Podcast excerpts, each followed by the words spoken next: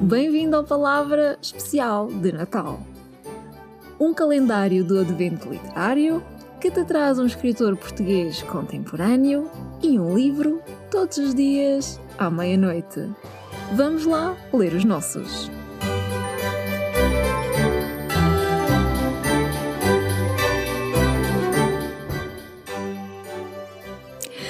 Dia 13, entramos na segunda metade do calendário tantos escritores bons que já temos e ainda o que vem por aí. Hoje é o dia da Mafalda Santos que nos traz do outro lado. Ou melhor, ela leva-nos para o outro lado com esta história tão bem pensada e tão bem escrita que expõe o espírito humano e nos deixa a pensar em meia dúzia de coisas. Não sou só eu que o digo, ora ouçam esta frase que está na capa. Mafalda Santos adverte, a partir da ficção, que algo está em movimento e é perturbador. Frase de Pilar del Rio, ela mesma, esposa de Saramago e presidente da sua fundação.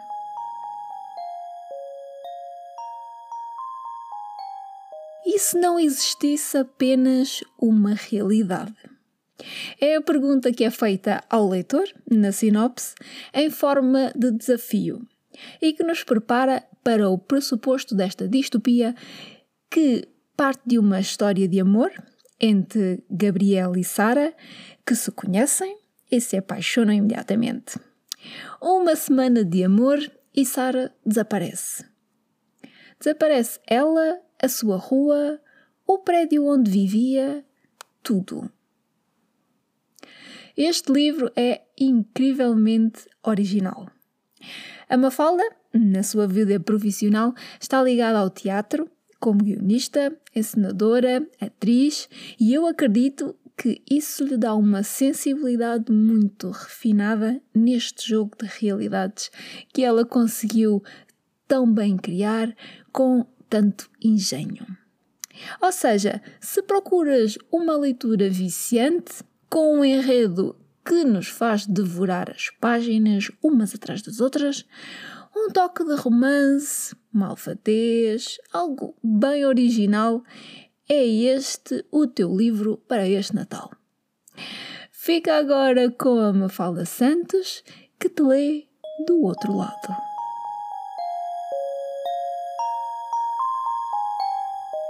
Olá Maria, para o teu calendário do Advento trago-te o primeiro capítulo do meu do outro lado. Teria sido de certo um sonho, pois prova alguma consegui encontrar-te que aquilo de facto acontecera. No entanto, por muitos dias que passassem não conseguia acalmar o seu espírito e aplacar aquele estado de inquietação permanente. Era horrível, simplesmente horrível Admiti-lo por fim era como aceitar que o mundo se abrira sobre os seus pés para o engolir. Temia estar a perder o juízo. Como poderia um sonho parecer tão real e deixar marcas tão fundas?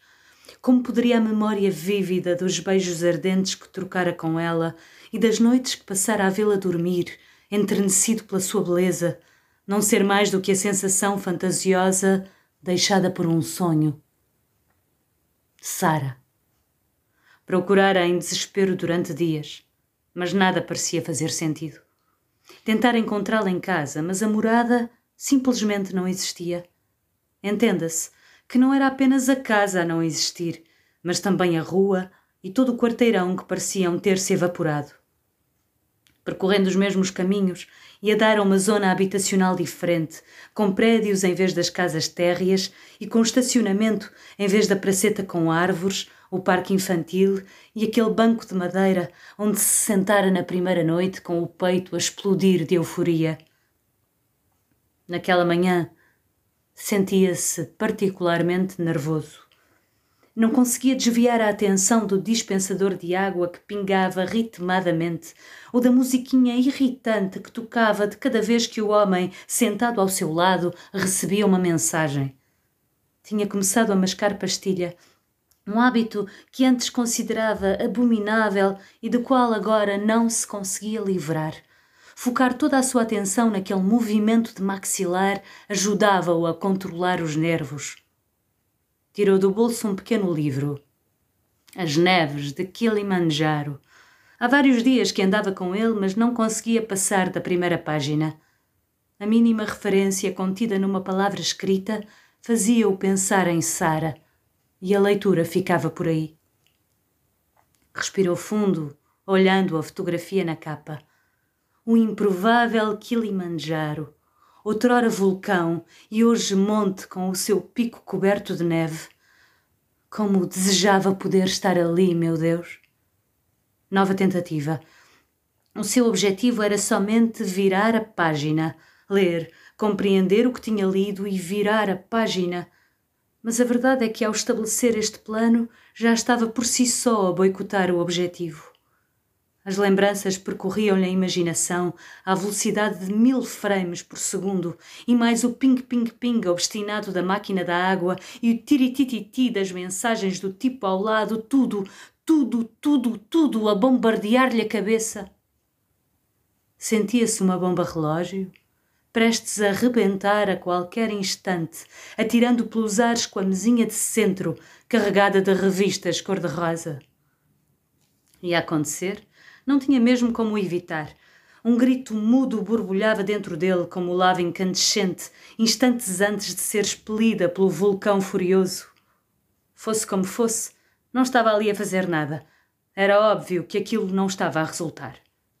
Sim, Ia levantar-se, gritar bem alto que fossem todos para o caralho, partir aquela merda toda e sair. Senhor Gabriel Portal, pode entrar? A doutora está à sua espera. Disse monocordicamente a recepcionista, sem tirar os olhos do computador. Era uma criatura roliça, nem feia nem bonita, e incapaz de transmitir qualquer tipo de empatia. Usava sempre um batom escuro que não a favorecia e tresandava a perfume barato. Gabriel levantou-se, vergando-se interiormente à humilhação de não ter sido capaz de fazer nada daquilo que imaginara. Bateu à porta do consultório. Com licença, doutora Margarida, posso entrar? Faça favor, Gabriel. Sente-se. Bom dia.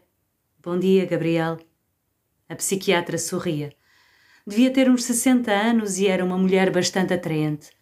Vestia-se de forma sóbria e elegante e era daquelas pessoas que transmitem confiança ainda antes de abrir a boca. Exalava segurança e tranquilidade. A doutora Margarida fora-lhe recomendada pelo seu melhor amigo e Gabriela reconhecia que se tratava de uma excelente profissional. A melhor? Ele é que não deveria estar ali. Estar ali a perder tempo em vez de andar lá fora à procura da sua Sara, ela estava lá fora, algures, talvez presa, talvez a sofrer e a perguntar-se por que não viera ele em seu auxílio. Este pensamento esmagava-o. Quando surgia, demorava horas a ver-se livre dele. Depois o conflito. Era um homem da ciência, um biólogo, e sabia que existiam inúmeros tipos de perturbações mentais que encaixavam como uma luva naqueles sintomas delírios. Não, havia de certo uma explicação lógica para tudo aquilo. Quando a encontrasse, ia esfregá-la na cara dos amigos, da família, da doutora Margarida e de todos os que o tentaram convencer de que estava louco. Ninguém está bem num dia e acorda louco no seguinte? Está confortável aí, Gabriel? Perguntou a psiquiatra, rompendo o silêncio. Sim, estou. Interessante. Não se costuma sentar nessa cadeira? Mas tem mal? Não tem mal nenhum, senta-se onde quiser, respondeu serenamente a psiquiatra. Como se tem sentido? Melhor. Não voltou a desmaiar. Foi só daquela vez. Fez o trabalho que eu lhe pedi? Não, não percebi a utilidade, respondeu Gabriel secamente. Tem de confiar em mim, Gabriel. Devia ter feito porque eu lhe pedi e o Gabriel disse que faria. Não ia escrever nada que já não lhe tenha contado. A história é só uma. Quinze dias da minha vida. Contei-lhe tudo ao pormenor, tudo. Não sei o que mais quer de mim. Eu sei, Gabriel. Eu sei que contou. Mas quando escrevemos, a nossa memória é ativada de outra forma. Acredito que talvez fosse muito produtivo escrever o diário de cada um desses dias. Acredito que ao escrever irá compreender que certas memórias não são tão concretas como quando as conta.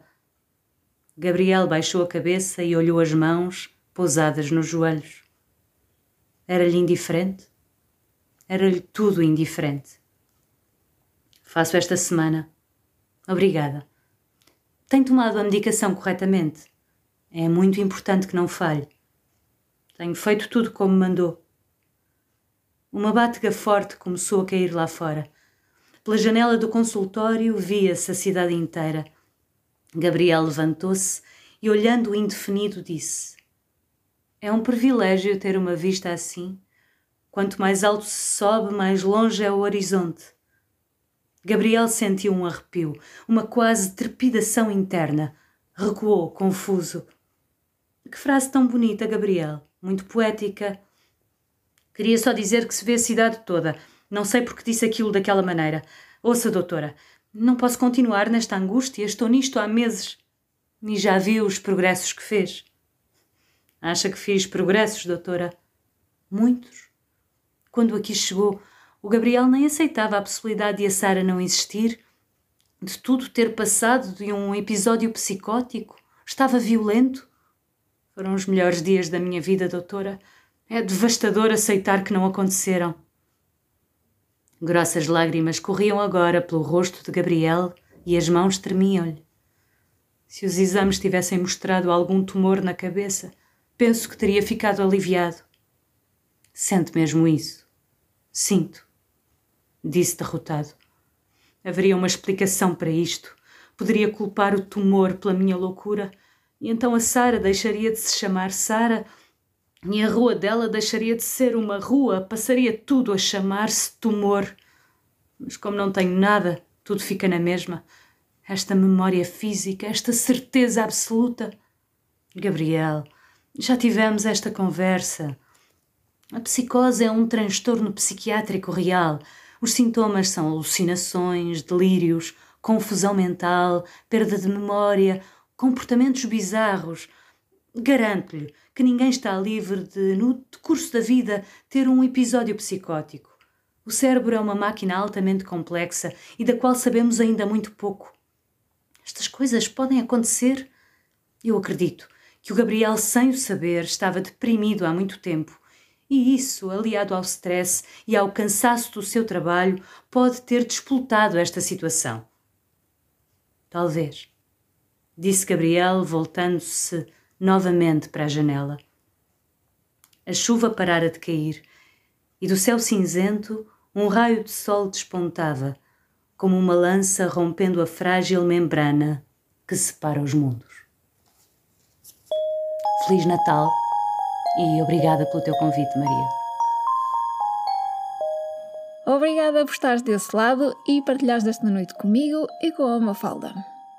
Volto à meia-noite com um novo episódio, com mais um escritor que tens de conhecer e um livro que não podes perder.